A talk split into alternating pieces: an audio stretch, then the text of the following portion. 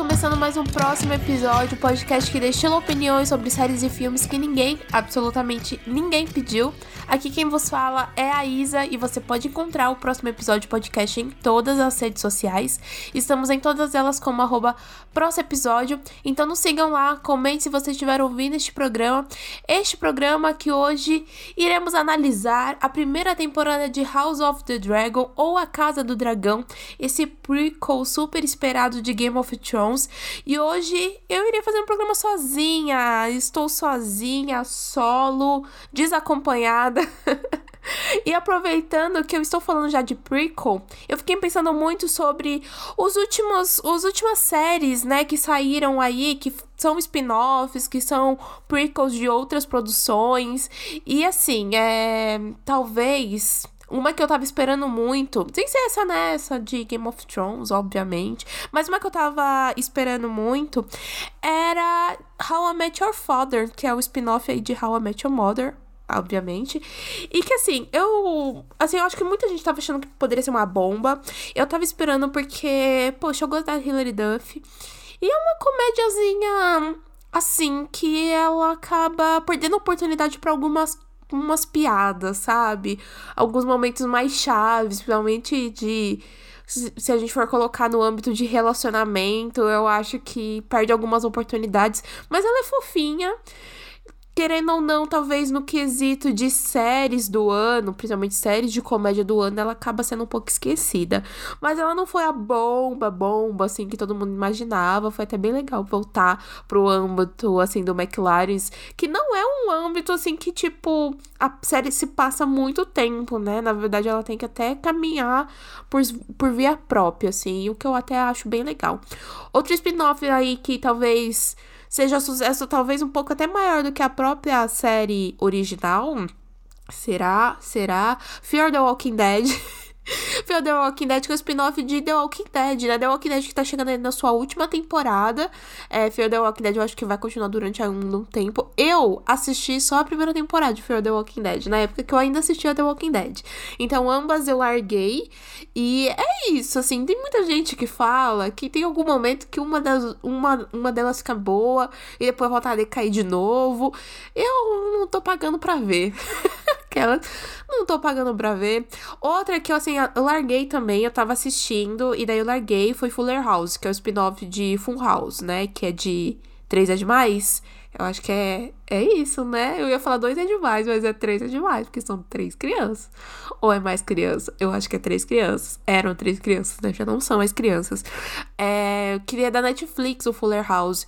E, assim, eu assisti até a terceira temporada. Eu gostava muito da dinâmica das, das personagens principais. É, e daí eu não sei se eu achei que começou a estender demais. E daí um dia eu comecei a assistir, eu falei, ah, depois eu volto. E daí eu nunca mais voltei. A gente sempre tem uma série que faz isso, né? E a gente nunca mais volta. Um outro um outro spin-off que, assim, não é um prequel, né? É realmente um spin-off. E estou falando de The Good Fight, que é o um spin-off aí, The Good Wife.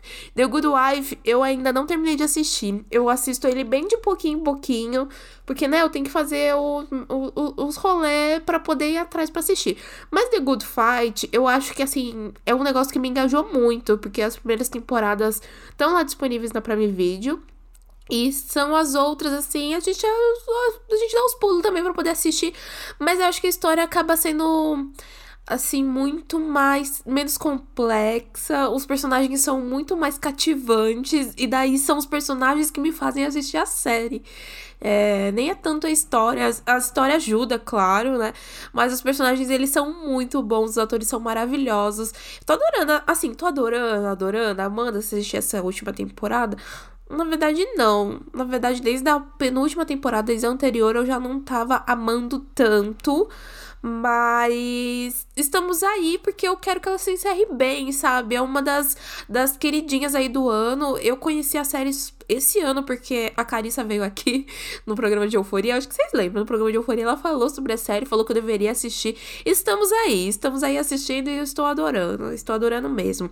Mas eu não posso falar, passar aqui para falar sobre spin-offs e não falar sobre um, né? Sobre um que possivelmente assim seja um dos maiores, eu acho. E eu estou falando de Better Call Saul, que aí é um outro prequel aí, é um outro spin-off de Breaking Bad. É uma das Breaking Bad que é uma das maiores séries de, da TV, né? Uma das uma das minhas favoritas e que assim, hoje em dia quando eu for colocar assim na balança as duas, para mim é basicamente igual. É igual, assim, porque elas têm uma harmonização de produção muito semelhante.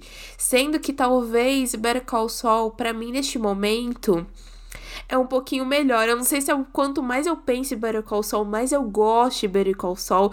E daí, obviamente, porque também, né, da gente pensar, putz, mas nada disso aconteceria sem Breaking Bad, então talvez eu goste também muito de Breaking Bad.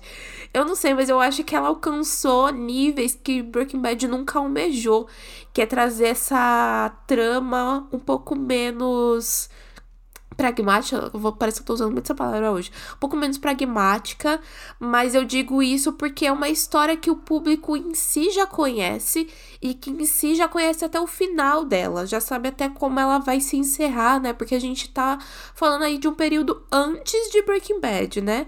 Então, ainda assim, ela consegue ser original, ela coloca pontos que vão colocando dúvidas enquanto ao seu encerramento. Então chegou um momento ali no final da temporada que eu tava assistindo e pensei assim, gente, eu faço a mínima ideia como isso vai terminar. Faço a mínima ideia o que, que vai acontecer, para onde vão esses personagens. E isso é extremamente difícil de fazer. Eu acho que talvez por motivos óbvios, já que, né, a gente tá falando de uma história que em si o público já conhece. Eu Possivelmente eu vou falar mais de Better Call Saul no programa de retrospectiva, que vai ser no nosso programa de final de ano, né? Porém, eu já quero pontuar aqui que eu acho um sacrilégio você, que é fã do universo do Vice Gilligan, não ter um mínimo de curiosidade de acompanhar o Jimmy ou de não querer saber o que tá acontecendo no presente do Sol, porque se a gente lembrar, né, o Sol foragido, sumiu. Então, onde está o Sol? O que, que, será que aconteceu? E se a gente pensar nesse ano de 2022, aí que a gente agora tem uma grande produção, que é House of the Dragon, voltando aí, trazendo esse momento de nostalgia e de mostrar pro fã que, né, vamos esquecer o que passou, né, vamos focar aqui pra frente. Se é uma série como Breaking Bad, que teve um final muito bom, Better Call Saul entrega um, um final excelente. É isso que eu tenho para falar para vocês. Então é um momento aí de dar uma chance, cara. Ela tá extremamente completa na Netflix para poder assistir. É um dos uma, um, uma das histórias aí que consegue é, restabelecer o que já tinha de melhor e expandir para outras narrativas, tornando ela mais interessante, fazendo ela ser independente, mandar pelas próprias pernas. Ai, é, eu amo, eu amo. Parece muito que a gente vai falar sobre Call Saul de Breaking Bad desse programa, porque eu tô aqui me alongando, porque eu, ai gente, só assista essa série, não vacila comigo não e vá assistir Call Saul, mas não é o programa de Call Saul, tá? Não é o programa de House of the Dragon, então vamos lá, porque eu vou lamber inteira House of the Dragon, essa é a verdade, gente, eu amei, já vamos falar aqui agora, amei a série, tá? Vamos lá então, que eu vou fazer a minha análise, vamos lá, vamos lá.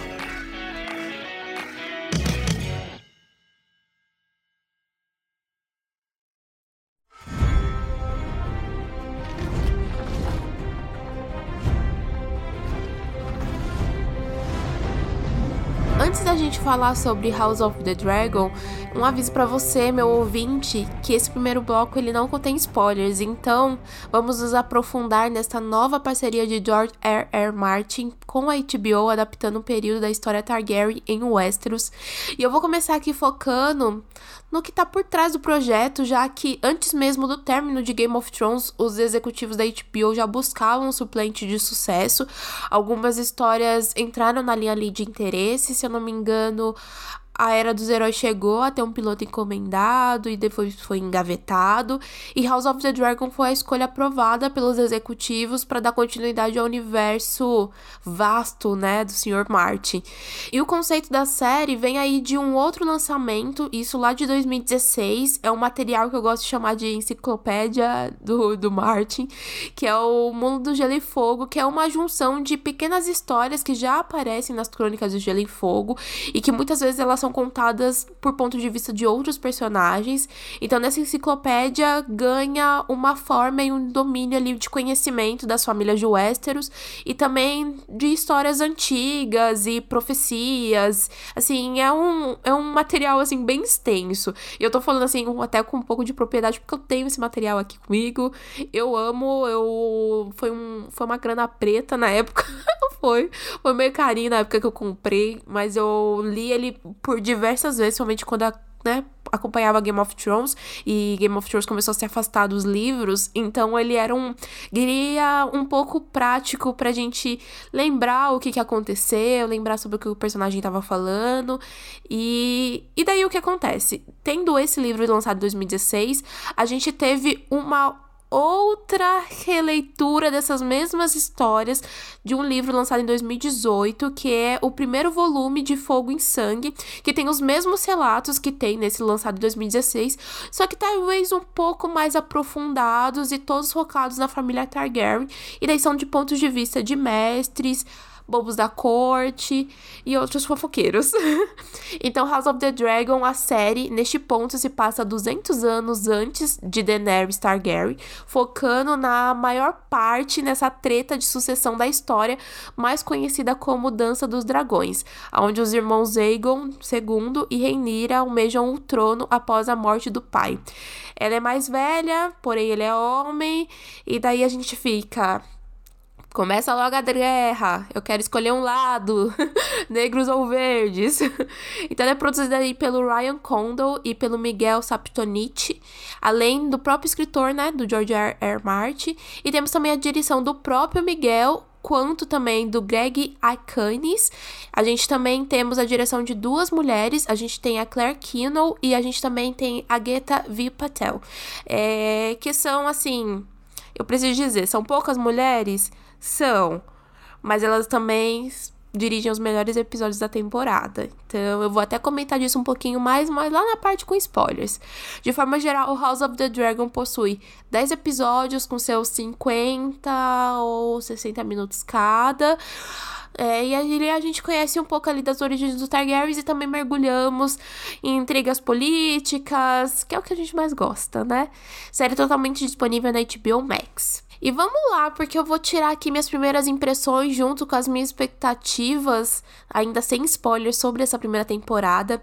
É, já vale lembrar né, que a gente tá quatro anos à frente do lendário final de Game of Thrones, que acabou deixando muitos fãs traídos pelas escolhas de conclusão, e nos muitos fãs eu me incluo, obviamente, e é compreensivo, talvez, o ceticismo em relação a esse prequel.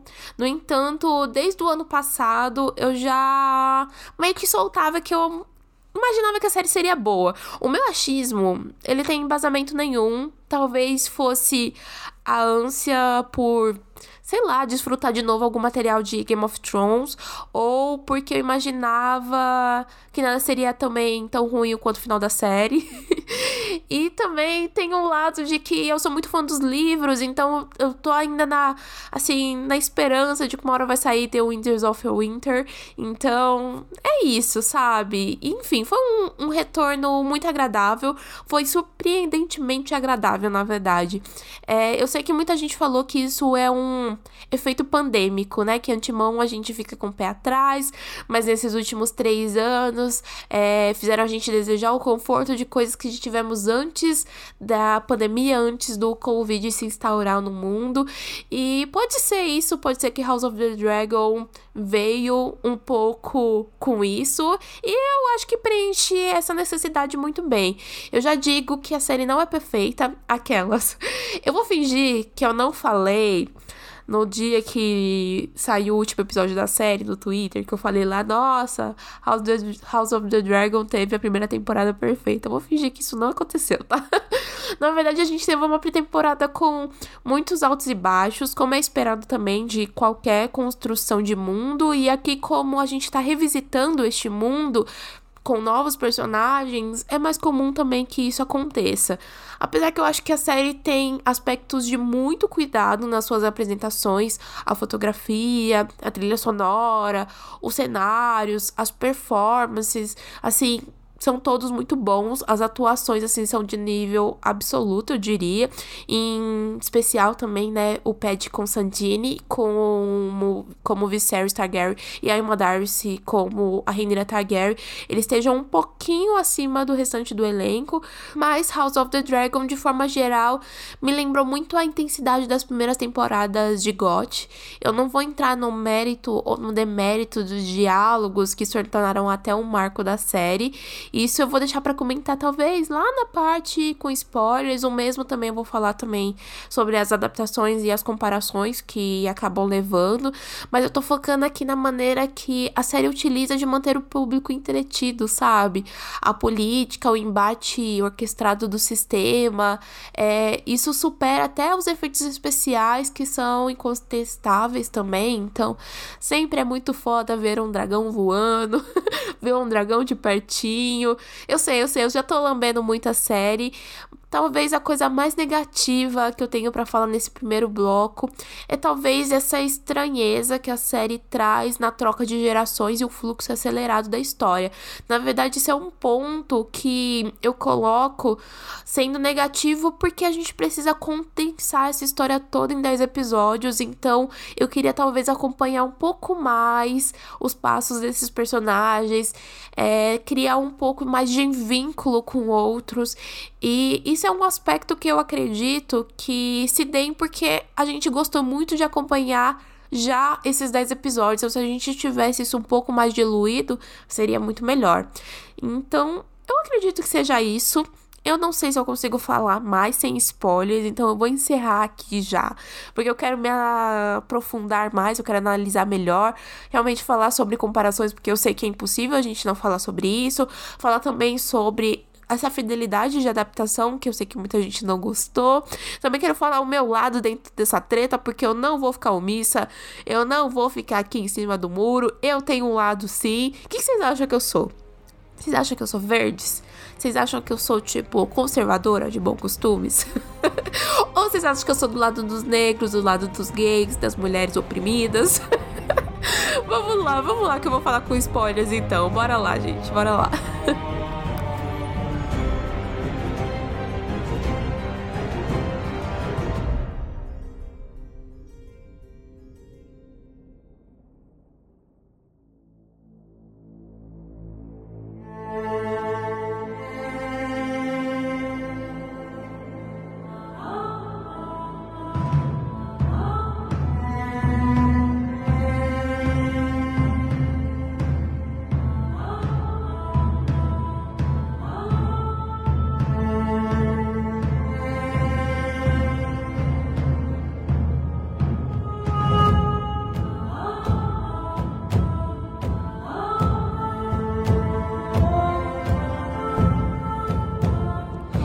Iniciando a nossa análise da série, destacando aqui um pouco o seu primeiro episódio, o piloto, né?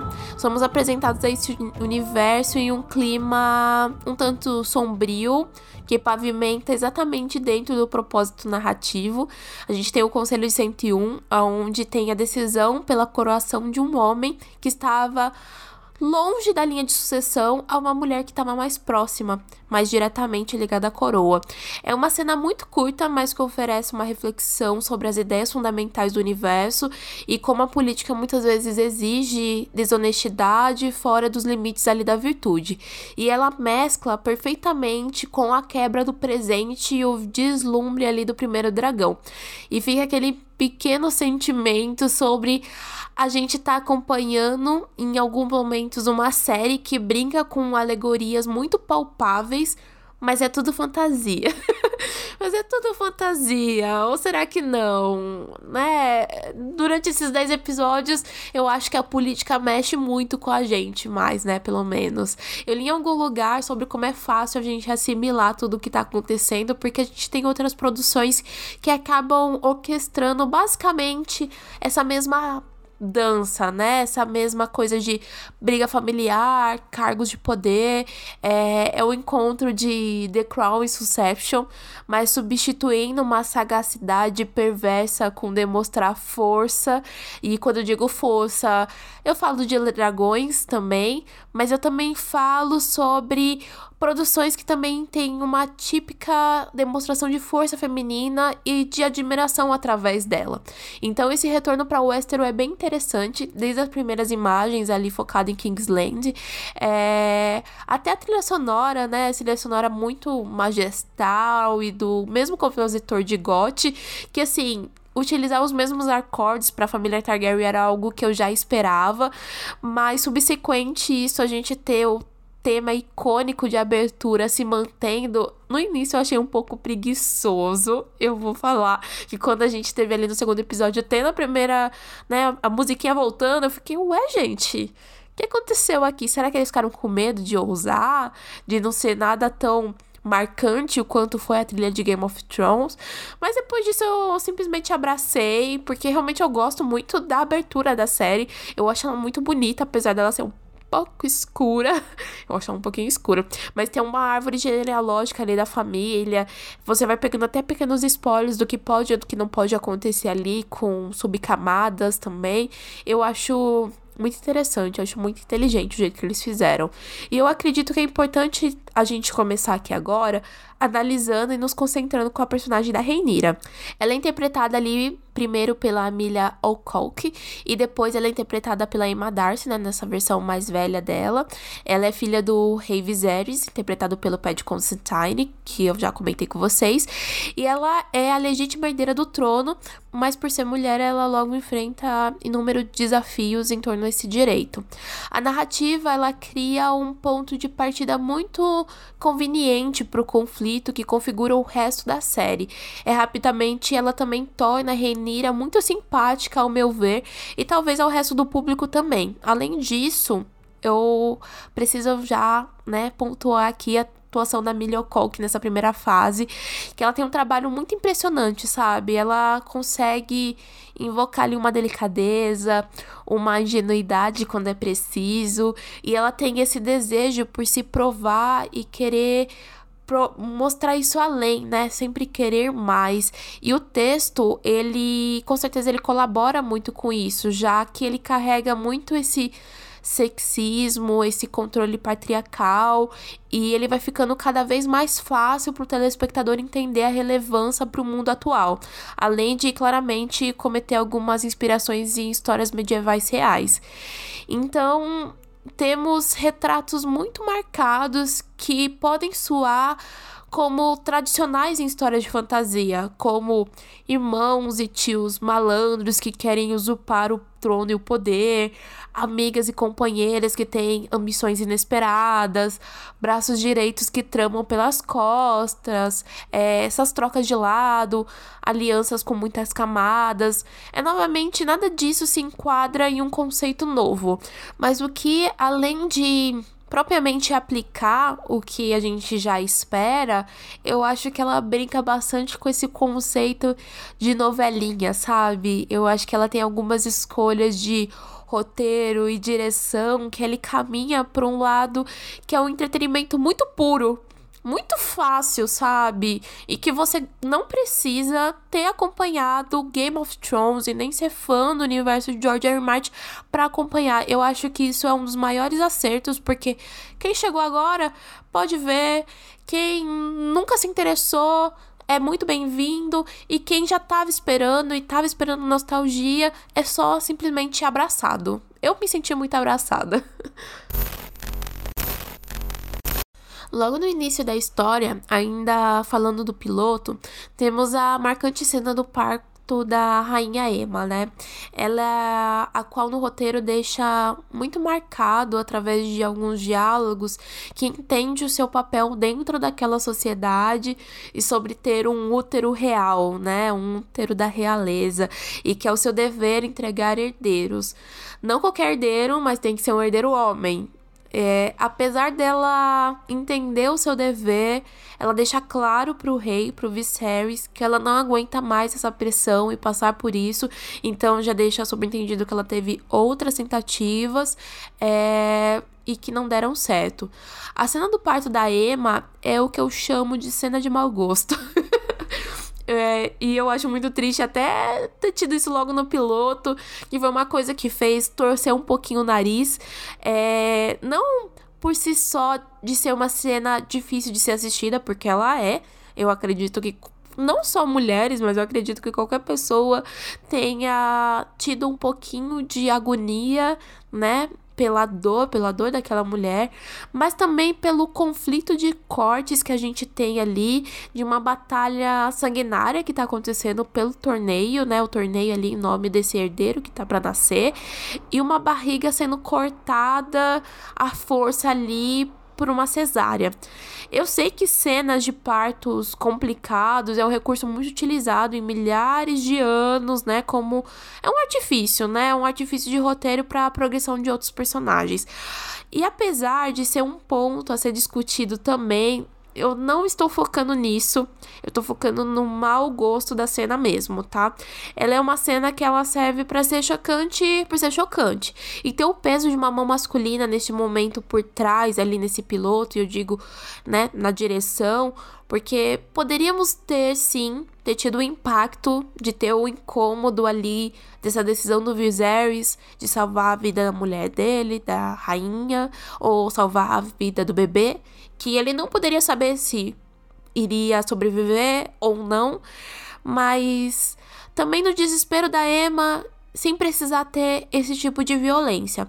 Podem falar para mim: "Ah, Isabela, então vira diretora. Faz melhor então. faz melhor então, faz um então, que nem diz, diz a Anitta naquele meme, né?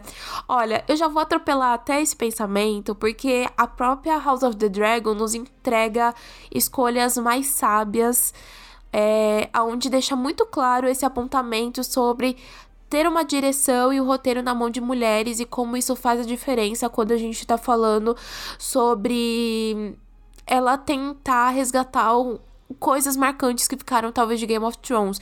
E sobre esse período também, né, que a história se passa. Então, um período onde é assim, muita violência contra a mulher, onde a a forma que se aplica ao sexo, que se é, aplica às vezes também batalhas, elas são muito fortes e são realmente muito chocantes, mas elas conseguem fazer e entregar isso pro público sem precisar ser só aquilo por aquilo mesmo.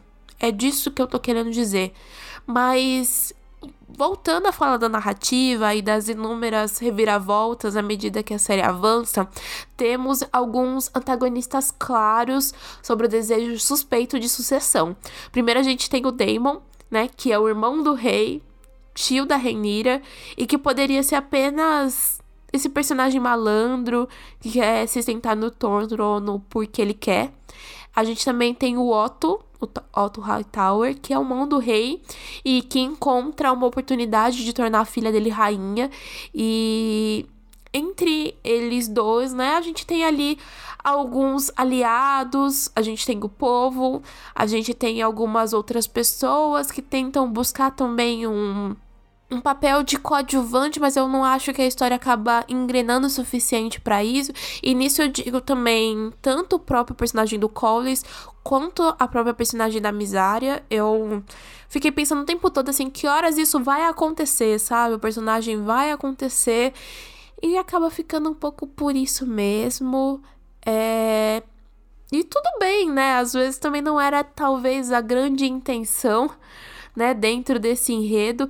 Esse enredo que é curioso, porque em algumas vezes é, acaba chamando a atenção do público para essa similaridade de Game of Thrones, né? E a similaridade é uma coisa que eu já tô tocando aqui nessa minha única fala, que é sobre sexo e violência. Existe um grau de telespectadores que esperam por isso. E eu entendo em algumas partes, porque a série ela tá o tempo todo invocando essa nostalgia para quem, né, já acompanha esse universo. Ela é filmada em tons de livro, então há um brilho um tanto difuso em tornar ela menos imediata, mas talvez não menos estimulante. Uma prova disso é a cena do Matt Smith, né? A cena do personagem do Damon, que ele tá lá na Batalha do Caranguejo, que vai ser a única vez que eu vou falar sobre isso, sobre essa guerra do caranguejo, porque eu acho que até fora de tudo que a gente tá esperando, eu não esperava que a, gente fosse ter tanto tempo assim focando nesse único núcleo. Mas ela é bem feita para invocar essa memória de batalhas que a gente já teve em Game of Thrones. E para mim ela é uma afirmação disso, ela é uma afirmação de que a série ela tá ciente e ela tá tentando se provar. Então tem esforços de parecer mais sangrenta, de parecer mais sexy, de parecer mais ousada, mas aqui uma coisa que eu destaco e eu destaco positivamente que é no quesito sexo. Aqui eu vou complementar e vou até um pouco fora da maré do que muita gente está falando sobre a série fugir um pouco do que a gente já conhece. E o que, que a gente já conhece, né? A gente já conhece, na verdade, sendo, sendo sexo voltado para personagens masculinos. E o que a série, nesse momento, em House of the Dragon, ela resolve explorar é uma sexualidade de uma maneira mais delicada, mais respeitosa, de um ponto de vista feminino, já que temos roteiros e direção na mão de mulheres, sem contar que a nossa personagem principal é uma mulher. Então, então vamos lá, né? Em House of the Dragon temos quatro episódios dirigidos por mulheres, que é exatamente a mesma quantidade de episódios com direção feminina nas oito temporadas de Game of Thrones e também iguala o número de roteiros. Sim, é pouquíssimo. Então, a série ela já veio aqui mostrando que ela vai acertar. Ela tá disposta a mudar e a não repetir os mesmos erros. Então, durante oito temporadas de Game of Thrones, temos um uso exagerado de estupros, de de violência demasiados contra personagens femininas, muitas vezes usados para progressão de histórias. Às vezes progressão de histórias masculinas, às vezes progressão de histórias femininas também, além de ser tudo muito explícito. Então, quando temos um episódio que busca desvencilhar isso, como foi o episódio 4, que a gente tem três cenas de, se de sexo em poucos minutos. Então a gente tem ali algumas dinâmicas de poder e relacionamento. Um deles é da Rhaenyra e do Daemon, que ficam juntos em meio a uma orgia, mas quando a Rhaenyra se mostra um pouco animada com a situação, o Daemon foge. Enquanto isso, a gente tem a Alicent que encara um vazio enquanto Viserys está em cima dela. E poucas cenas depois, a gente tem a cena da Rhaenyra de volta ao palácio, aonde ela seduz o Sr. Crystal Cole e o sexo para ambos parecem ótimo. Então, todas as três cenas elas são filmadas com foco na experiência da mulher. Embora haja indícios de nudez nunca é o foco principal. Cada cena serve a um propósito na narrativa do personagem, pois a Renira reivindica ali a sua idade adulta e a Alice se submete à sua. O olhar jogado da Alicent, ele tá contando ali alguma coisa pra gente, ele tá contando esse sofrimento sobre estar sozinha naquela situação a qual ela nunca desejou. É uma cena horrível, mas ela não é gráfica e ela não traz esse nível de violência que Game of Thrones nos ensinou e talvez tenha até nos acostumado a ser retratado. Ainda assim, ela é desconfortável. E eu não digo que não há cenas desconfortáveis para serem assim e que mudem até um pouco esse tom. Me adiantando aqui para falar lá sobre o episódio 8, é revelado que o Aegon, que é o filho mais velho da Alicent, estuprou uma das suas serviçais, né? É, o estupro ele não é mostrado, mas as consequências dele sim.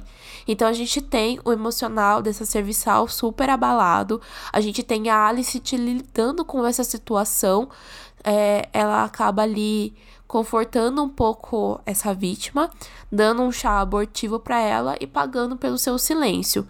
É bem interessante essa vulnerabilidade sem tirar a obrigação e o interesse da personagem da Alicent, porque ela ainda é rainha, ela ainda tem que proteger o filho dela, mas ela não vai jogar a culpa para cima dela, da, da serviçal.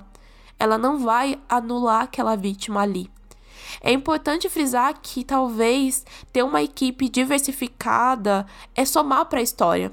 Então, ter uma equipe de mais mulheres na direção, no roteiro, na remixagem do som, ali ajudando em forma prática, até na construção de todo esse cenário, é você contar que House of the Dragon aprendeu com os erros do antecessor. E contar que mulheres com seu único olhar, eles vão entregar mais do que um olhar verossímil. É uma perspectiva feminina que precisa ser contada, precisa ser vista, precisa ser compreendida. E tudo isso acaba nos levando, na verdade, a mais uma forma de contribuir é mais uma forma de ter autenticidade e uma narrativa também muito melhor. Então eu não consigo entender como as pessoas elas simplesmente elas não estão glorificando esse grande passo que a série trouxe dentro desse universo que a gente já conhece. Eu vou aproveitar que eu tô falando um pouco de produção, né? Que eu comecei a falar sobre por quem tá por trás, né, desses 10 episódios que a gente assistiu. É, a produção, de forma geral, ela dá para você enxergar, dá para você visualizar o orçamento enxuto que a série ela carrega, né? E eu digo um pouco além dos próprios dragões que é uma coisa incrível, sim, de se assistir. Mas eu vou aqui tentar ambientar o que eu tô dizendo em um único episódio. Eu vou falar do episódio 5, que é um episódio inteiramente focado no casamento da Renira com o Sr. Lenor. E que eu acho que ele é genuinamente impecável, sabe? Tudo nele transpira realeza. Apesar que o restante da série eu acho que faltou um pouco mais, sabe? Eu ficava pensando, caramba, Game of Thrones ele já tem um ar muito assim, muito único, muito próprio. E House of the Dragon eu acho que ela entrega pouco. Quando eu digo assim sobre parecer muito rico, sabe? Não acho que ele pareça o tempo todo. Eu acho que ele apareça em pequenos detalhes. Em um dos detalhes, eu acho que é no figurino. Eu acho que a gente tem um figurino belíssimo e no figurino deste casamento assim, ele é primordial primeiro porque a gente tem a Alice tipo pela primeira vez usando verde. E é um vestido assim. Na verdade, todos os vestidos da Alice são, eu acho, maravilhosos. É, os da Reinira também são trajes, principalmente o da Reinira mais jovem. Eu acho bonito o quanto a gente vai tendo, né?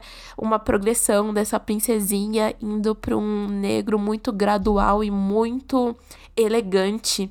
E não só isso, eu acho que os trajes masculinos também, o do Damon, eu acho que dá, dá pra você perceber que é um couro fervido e que tem ali algumas marcações de dragões no couro. Eu acho muito bonito, assim como as armaduras da guarda da cidade, não da guarda real, da guarda da cidade. Se você não reparou, dá um Google rapidinho para poder olhar os detalhes da armadura, que também são muito bonitos. Teve algumas queixas envolvendo perucas. Eu não me incomodei, eu zero me incomodei. Até o, o, da família Valar, aí eu sei que muita gente encheu o saco. Eu acho uma perfeição, uma simetria. A gente tem esse platinado com a cor de pele. Assim, minha vontade é ficar platinada também. Porque eu percebi, nossa, ficam belíssimos. Quero ficar belíssima também. E por último, eu vou aproveitar para falar também do mais importante, porque a gente comentou aqui de dragões. Mas eu acho que não surpreendeu ninguém. Eu não sei se surpreendeu vocês. Eu esses traços realistas que eles trazem, é, super realistas, né? Esses realistas inimagináveis de dragões. Eu acho que a gente já tá um pouco acostumado de Game of Thrones, né? A Daenerys com os três dragões dela acabavam ocupando boa parte das cenas em, na série. Então, talvez o que mude aqui talvez seja o propósito e talvez um pouco da ambientação que esses dragões eles estão acerca, já que a gente tem eles não explorando o mundo inteiro, mas também ali sempre preso nesse ambiente ali de Kingsland, ali o ambiente de Porto Real e de Pedra do Dragão. Então são cenários muito de cápsula, né? Muito de panela de pressão e para mim dá um clima perfeito de intrigas e políticas e alianças e manipulações. É... Enfim, eu acho que é, é, é perfeito mesmo. Enfim, eu vou deixar um pouco essa parte de técnica e vou entrar um pouco para falar sobre sobre o paradoxo que é o projeto de cobrir essa história em 10 episódios, né? Então são basicamente quase 30 anos para em 10 episódios. É, tem um fluxo um tanto frenético, é, é meio óbvio isso pra gente. E com a maioria abrindo pelo menos vários anos é, pós do que vimos o interior se encerrar, é bem como duas reformulações separadas para a maioria dos personagens. Então tem vários desses saltos no tempo acabam chocando um pouco, especialmente quando a gente tem ganchos significativos. Então ficamos com inúmeras lacunas que acabam sendo preenchidas com exercícios criativos do próprio telespectador e que podem ser às vezes acessados com pequenos contextos ou pequenos diálogos. Em outros momentos, eu sei que houveram cortes, né, na pós-produção, é, de cenas que poderiam ter dado mais contextos e mais aprofundamentos. É, eu fiquei sabendo sobre uma cena do Viserys que ele discute com a Renira logo após ele anunciar que ele se casaria com a Alicent.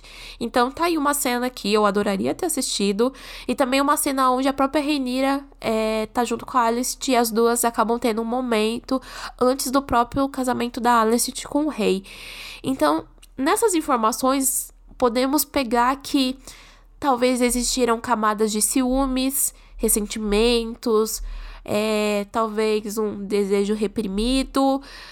O relacionamento da Alicent e da Rinira deveria ser sempre o coração da série, mas o tempo tá correndo e acaba afastando um pouco isso para dar espaço a novos personagens e a novas camadas de construção da própria guerra.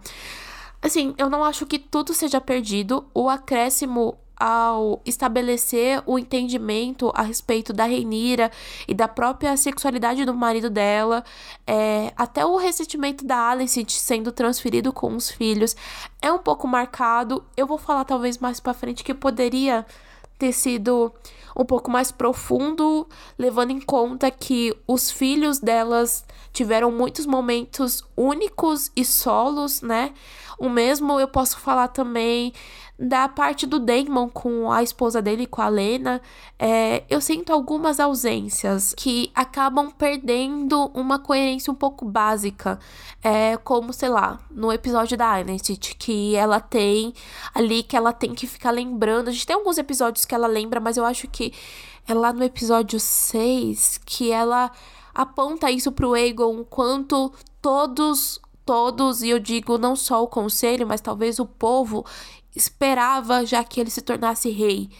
E isso é repassado pra gente, o quanto Alicent, ela coloca isso na cabeça dos filhos, que o Aegon vai se tornar rei.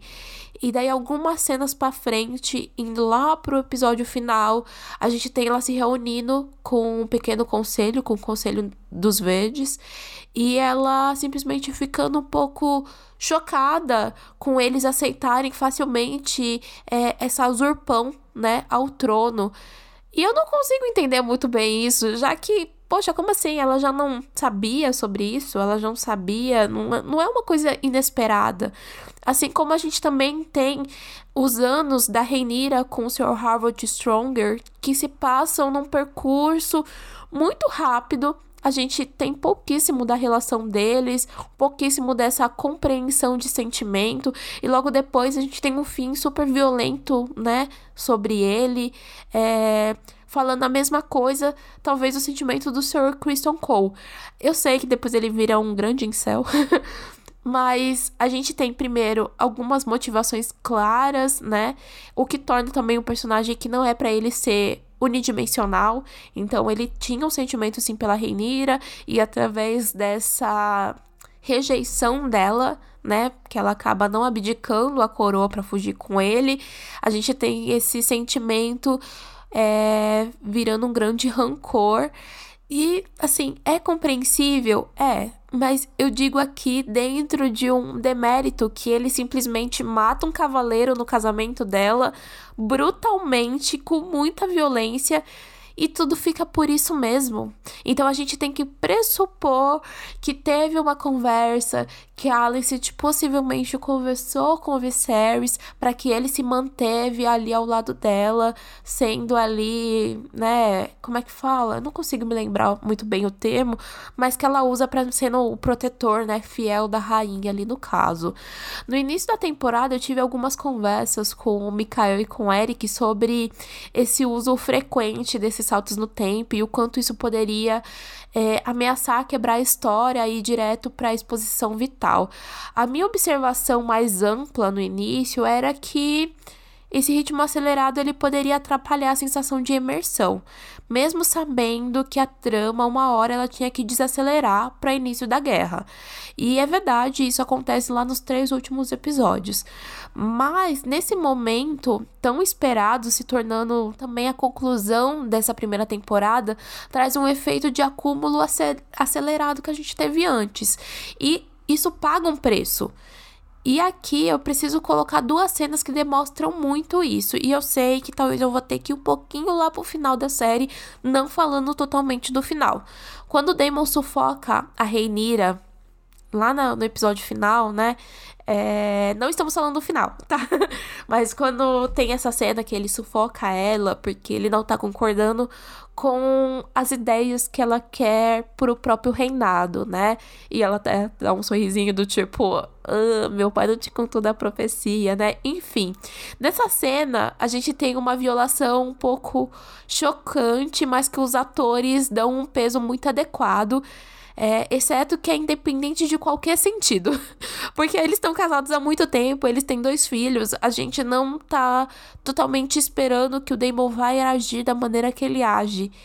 E eu tô dizendo isso porque a gente tem períodos dessas versões que são mais velhas, que elas já não estão casadas por sentimentos, né? Porque elas estão apaixonadas, são aliados estratégicos. Então, é uma coisa implícita isso, e é criado no set, mas não é comunicado isso pro público, já que, né, o Damon sempre foi um personagem com conflito, sempre foi um personagem é, com muitas camadas, e mensurar isso a algo que fica só um conjunto um pouco fraco, já que a gente teve poucas cenas mostrando que ele é tão volúvel né? A gente teve poucas vezes ele interagindo com as próprias filhas, que ambas estão prometidas para os enteados ali dele, né? Dos filhos ali da Reinira, e que a gente sabe que é uma cartada estratégica.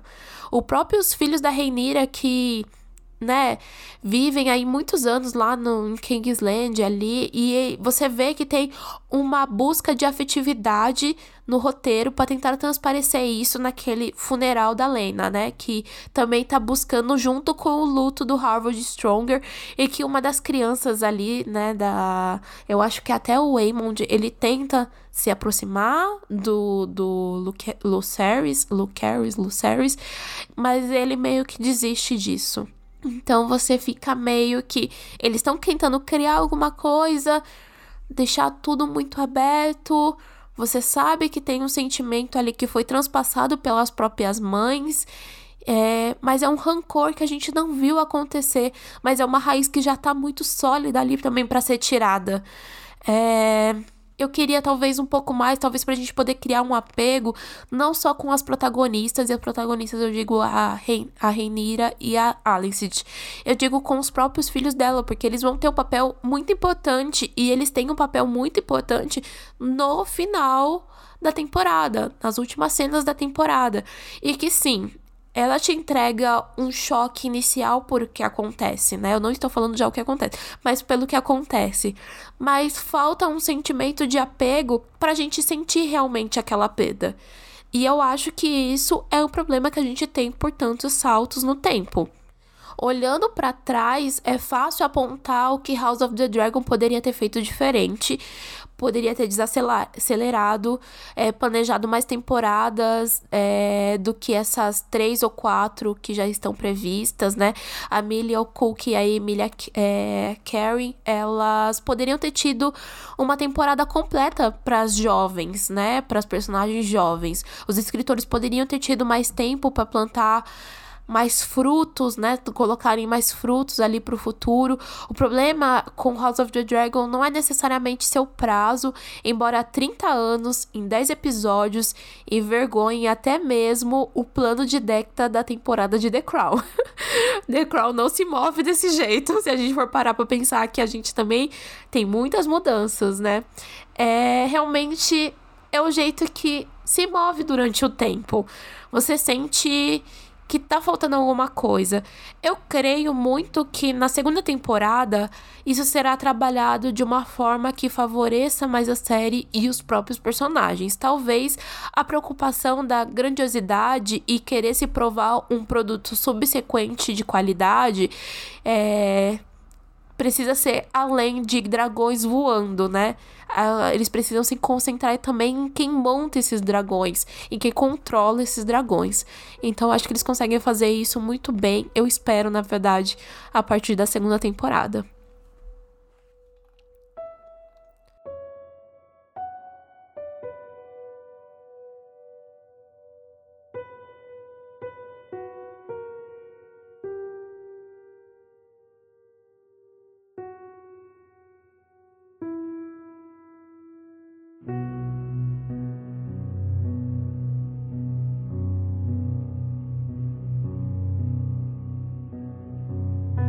Estamos quase no fim, tá? Quase indo para os episódios finais, mas antes disso, eu quero falar sobre adaptações, né? Porque a gente já falou sobre semelhanças, né? Eu tentei apontar a maior semelhança e a melhor coisa que a gente teve de desvencilhar isso também para falar de Game of Thrones, mas eu quero falar de adaptações e sobretudo sobre o bafafá que a gente teve sobre escolhas de escritores e a mudanças de alguns acontecimentos. E vamos lá. O período da Dança dos Dragões, no livro, é pura história de fofoca. Eu já disse para vocês, são mestres, são bobos acorde, é quem tá passando por ali, que ouviu uma coisa, que sabe de outra coisa, e vai juntando informações, e são pontos de vista que muitas vezes que muitas vezes não, são pontos de vista que não são próprios. E isso dá uma abertura para si, para os roteiros, né, para os roteiristas entregarem os fins é, justificando os meios. então eles têm como justificar tudo o que acontece lá. E acaba criando também situações ou meclando versões do livro e trazendo isso talvez de uma forma muito mais autêntica. O maior exemplo que eu tenho disso é eles preferirem forjar a morte falsa do Lenor do que simplesmente matar ele. Então eles deixam o Lendor fugir em paz. A Rhaenyra vai se casar com Daemon, que sempre foi o desejo dela. E ainda assim, a consequência tá ali. O fim acaba sendo o mesmo, porque a gente tem a mesma desconfiança sobre o assassinato do Leinor é, sendo encomendado pela Rhaenyra ou Daemon.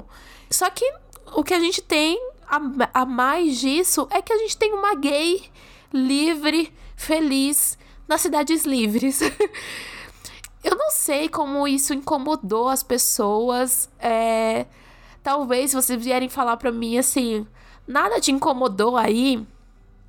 Vamos lá. um retcon no meio do caminho. E tá. Eu no início achei que não seria nada demais eles terem mencionado a canção do Gelo e Fogo, né? Colocado uma profecia ali, logo no primeiro episódio. Primeiro episódio? Eu acho que é no primeiro episódio que eles colocam. Eu achei que não fosse ser nada demais do que só uma citação, assim como a gente tem citações da família Stark, a gente tem citação do Norte, a gente tem um. Um. Né? Um como é que fala? A gente tem. A gente tem às vezes algum cavaleiro chamado Lannister. Para mim são jogadas inteligentes que acabam levando a gente para mais memórias nostálgicas. E poxa, eles entregaram até um episódio todo no escuro pra gente lembrar como foi aquela porcaria de batalha contra o Rei da Noite. Olha só, tem um episódio no escuro, eles fizeram pra gente lembrar disso. Mas sim, meus olhos também reviram quando o lance da profecia ocupou um espaço que acaba movimentando a história. E a história é que as personagens tomam decisões a partir da profecia ouvida e assim, sendo consciente ou não. E assim, eu quando eu comecei a ouvir o papinho ali do Viserys falando que os Targaryens precisavam unir o povo contra a ameaça do norte, contra o grande inverno, eu ficava quase que gritando pra TV falando: parem de fazer o barro acontecer. O barro não vai acontecer. Ninguém se importa com os caminhantes brancos. Ninguém se importa com aquele final bosta. Então. Essa sou eu, entendeu? Eu fiquei sim um pouco desgastada enquanto a isso. Mas no final, o final, isso daí que leva a gente pro final. Vamos falar do final mesmo. Vou falar aqui sobre os três últimos episódios é, dessa temporada. Vamos falar aí um pouco mais sobre o Vou falar um pouco menos, na verdade, sobre o 8, é, que mostra, na verdade, é, a gente tem ele ali, né, ambientado na audiência ali dos direitos dos filhos da Reinira. É, para mim, ele é um episódio maravilhoso. Ele é para mim um dos meus favoritos, eu tenho que falar para vocês, porque, primeiro, eu acho que ele transpira um, um roteiro que parece que foi muito vindo de realmente um livro onde a gente teve aquele mesmo diálogo, a cena descrita da mesma forma pelo George R. R. Martin. Eu não sei porquê, mas eu achei que parece muito isso. A cena do Viserys entrando no salão, aquela caminhada super agonizante, a coroa dele caindo, o Daemon pegando a coroa, colocando na cabeça dele, ele se sentando no trono. Gente, perfeito perfeito. E daí depois ele defendendo a fila dele naqueles diálogos de tipo, que saco. Vocês me tiraram da cama pra isso. Essa palhaçada. E daí a gente tem o Damon. Que puto da vida, tipo, quê? Vai, chama eles do que? Chama de bastardo. Vou lá e corto a sua cabeça, mas fica aí com a sua língua. Você pode manter a sua língua. Gente, essa frase se alguém falasse para mim, sim, foi o Marty que escreveu para essa cena, eu falo assim, obviamente, com certeza foi o Marty, com certeza saiu ali das mãozinhas do George R. R. Martin para fazer essa cena. E é um elemento assim que eu acho que são poucas coisas que eu posso falar que, é claro, a série ela inspira essa nostalgia, mas não são todos os personagens que a gente tem ali que a gente vai lembrar e que eles são produzidos tão assim, é, num, grau, num grau de serem agradáveis e terem tantas camadas quanto os outros personagens que o Martin já construiu e que deu vida a diálogos que eles mesmos, né, reproduziram. E eu vou, sei lá, citar aqui, sei lá, Tyrion e Jaime. A gente não tem nenhum personagem neste momento em House of the Dragon que chegue próximo a isso. Talvez perto, caminhando para ser algo um pouco isso, talvez o Damon. Ainda assim, eu acho que por conta que a gente teve muitas cenas cortadas do Damon, eu acho que a gente acaba perdendo um pouco disso, né? Mas o Matt Smith, ele consegue injetar tal nível de carisma e ele é tão imprevisível para um personagem, sabe? Que simplesmente ele poderia ter caído naquele animalesco um pouco brutal, mas não acontece isso. O cara ele rouba a cena, ele chama atenção para praticamente todas as cenas que ele tá. Ele não precisa falar nada. Ele não precisa ter um diálogo. Ele olha às vezes é, com um olhar um pouco mais desafiador, ou ele solta uma ironia, ou ele faz um deboche assim com os ombros que simplesmente você pensa é isso, é um personagem gostável, é um personagem que ele é exatamente o que quando eu comecei a gostar de Game of Thrones, eu entendia muito os Lannisters, né, por ser essa família que ela não era gostável, mas que você entendia exatamente é, todas as motivações, todos, todos os motivos que eles faziam, por, o porquê faziam, né? Eram personagens extremamente humanos. E eu acho que o Damon tá muito próximo a isso, sabe? Não tô falando que ele tá próximo à família Lannister, tá? Mas ele tá muito próximo a ser um personagem mais de carne e osso. É, assim como eu acho que, assim, todo elenco é muito bom. Eles são muito bons, assim, com elogios em particulares, obviamente, as atrizes que interpretam a Rainira Alicent, é, ambas são personagens que, assim, no meio da temporada, depois que elas foram protagonizadas pela Emma Darcy e pela, pela Olivia Cook, são totalmente convincentes com as versões antigas, sabe? Eu acho que ainda mais a Olivia Cook. A Olivia Cook, eu gosto muito dela. Fãzinha, eu sou de Bates Motel, então Assim, gostei muito de acompanhar. Eu quero muito mais na segunda temporada, mais delas. E, assim, tem conversas aí sobre indicações ao Emmy pro Pat Constantine como Viserys e que não apenas retrata, né, um homem ficando cada vez mais frágil com o passar do tempo, mas que se sente verdadeiramente sério com o tipo de figura que aparece ser ao longo do trabalho do Martin. Então ele é um homem bom, ele é um homem honrado de coração, mas por isso mesmo ele é totalmente inadequado para ser rei. Você vê a dor, a culpa, a indecisão capturada por ele enquanto a família vai se separando e os aspectos mais memoráveis da série, particularmente, eu acredito que sejam de melhorias a este personagem, sabe? Porque é, é passado tão rápido, né? No livro, que simplesmente ele morre, que ele só teve um reinado pacífico, você vê isso através desses episódios. Então, eu gostei demais. É claro que depois obviamente, que ele falece, é, a gente já tem uma configuração pra dança dos dragões.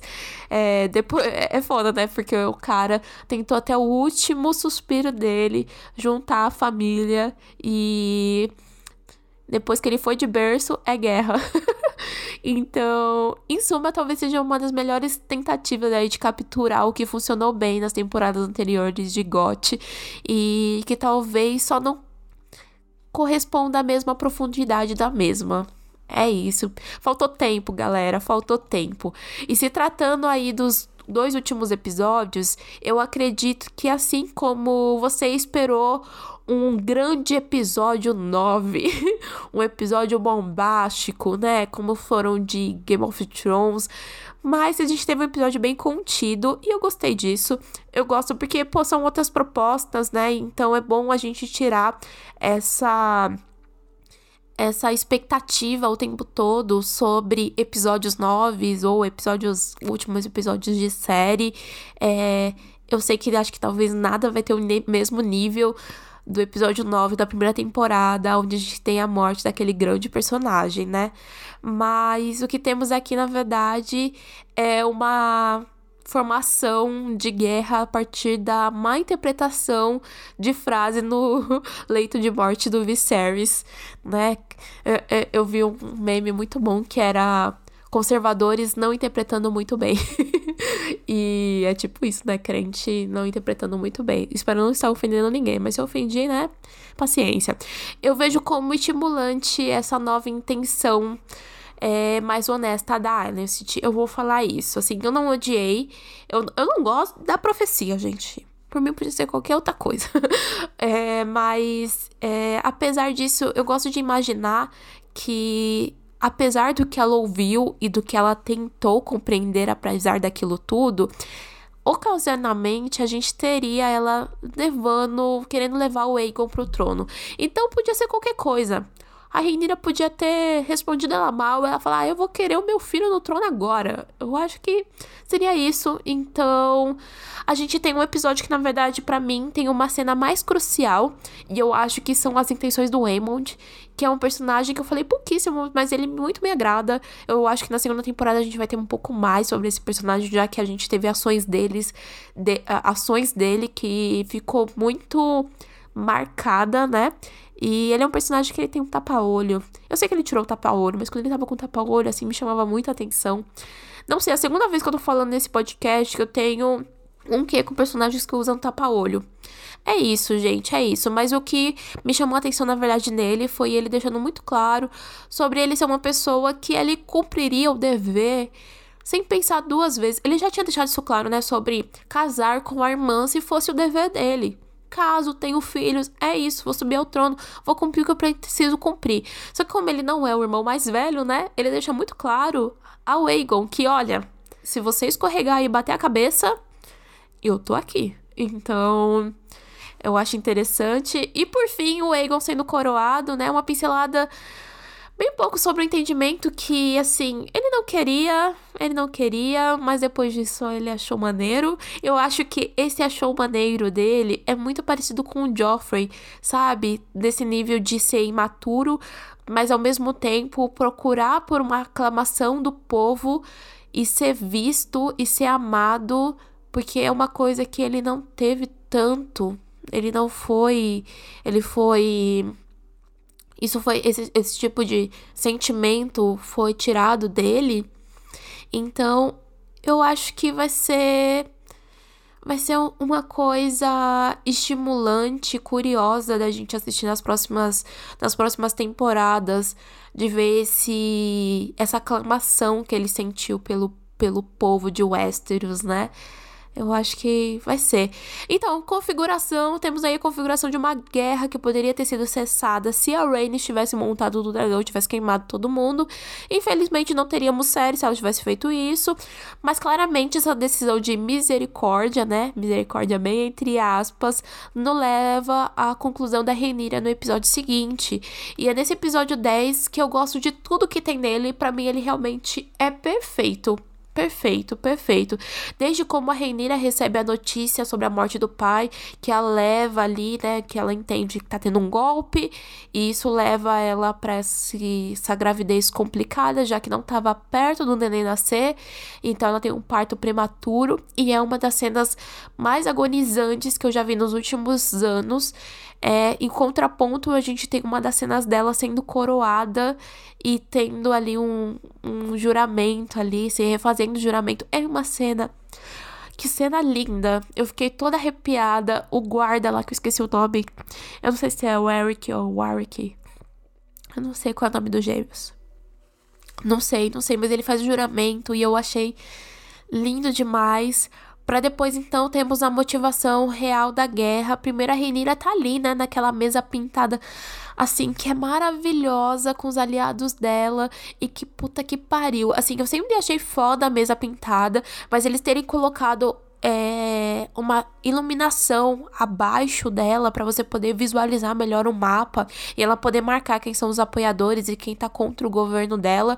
Um governo que, assim, primeira ideia é ser pacífico, né, Renira? Renira tem ali essa essa primeira intenção, porque ela pensa na profecia, que ela tem que manter esse reino unido, e que meus olhos automaticamente se reviram, mas que depois eu acho que tem muito mais a ver com o que ela aprendeu com o pai dela, porque o pai dela teve um reino pacífico, teve um reino onde ele criou muitos aliados, muitas alianças, é... e como um sinal pacífico e de pura confiança, ela faz o certo que enviar os filhos dela para cumprirem tarefas, né, relembrarem alianças, e que eu quero lembrar vocês aqui que eu conheço a história, né? Então eu sabia o que tudo iria acontecer, mas essa sensação de inevitável e de desenrolar da forma que foram desenroladas me deixou muito em êxtase assistindo. Então eu achei foda tudo, a fo foda a chegada do filho em Ponta Tempestade, conversando com o Lorde, depois tendo um embate ali logo de cara ali com Aemond, depois subindo ali no seu dragão e como tudo em Ponta Tempestade é uma tempestade, é horrível. É uma chuva que não para mais. Tá pior do que esse clima de São Paulo. É nebuloso, sabe? É escuro, é muitos raios e você tem um dragão indo e vindo.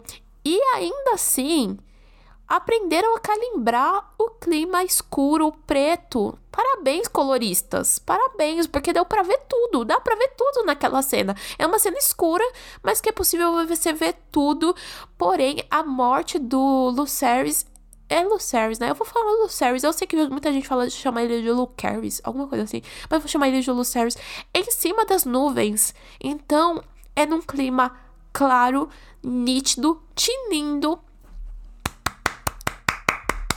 essas são minhas palmas. Aprenderam, fizeram maravilhosamente e ter as camadas anteriores de tio e sobrinho, né, dessa pequena rivalidade e de ser uma coisa não é, tensional, de ser algo intencional, ser um golpe é um golpe arriscado, né? Ter a Veigar ali, a dragão, né? Não obedecendo o Aemond é uma decisão arriscada.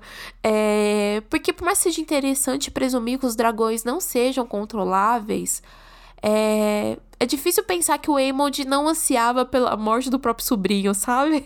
Não, ansiou, não ansiava por é, ser ter sido só o vou botar medo nele. Eu, eu achei interessante isso. Isso é uma coisa que só me colocou para questionar a partir do momento que eu vi a cena. E é algo que a gente não tem como ser verídico ou não aos livros. Então, eu gostei. Eu gostei muito.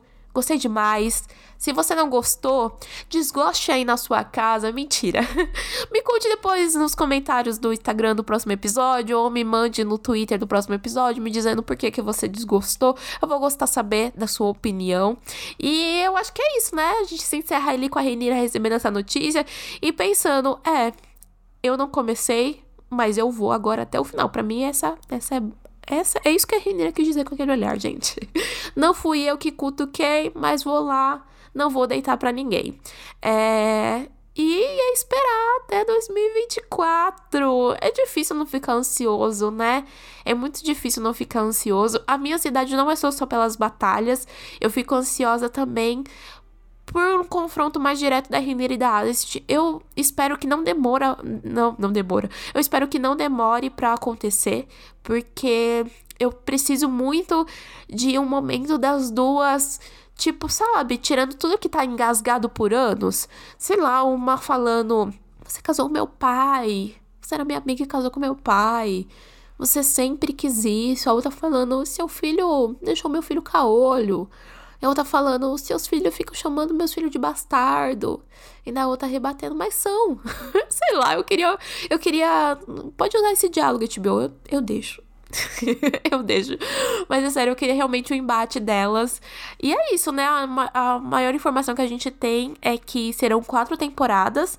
E eu acho que é um tempo bem justo para cobrir essa história. Aquela que acabou de falar, que odiou, como foi tudo muito rápido.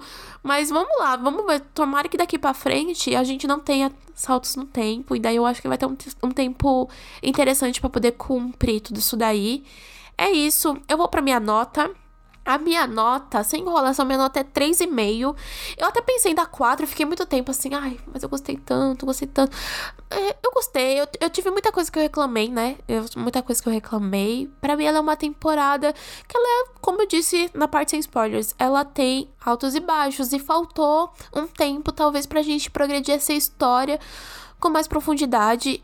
E mesmo sendo uma sombra aí da antecessora, eu acho que ela se garantiu muito bem. Ela conseguiu ser autêntica, algumas vezes ela conseguiu ser ousada. Ela entregou o melhor entretenimento possível, que é a fofoca boa. Depois de cada episódio, eu e fofocar com um amigo era a melhor coisa do meu domingo. Tem ótimos personagens. Eu acho que ela tem uma constante de ter essa proposta de, né? Vou entregar aqui mais sobre essa família que vocês tanto já gostaram, então, para mim é um acerto. Não é melhor que Game of Thrones, não é. Não é, mas é um retorno muito agradável, como eu já disse, a esse universo do Marte e que deixa a gente ansioso para o que está por vir. É, se você ficou até esse final, você vai saber qual é o meu lado. Eu sou Team Negros, né, gente? Team Negros, apesar de eu ter gostado do tapa-olho. Gostei. Mas eu sou Tirrenira. Ela é kinga demais, gente. Ninguém é acima delas. Ela vai governar o Westeros. Vai. Ela vai governar o Westeros. Ela vai governar a minha casa se ela quiser.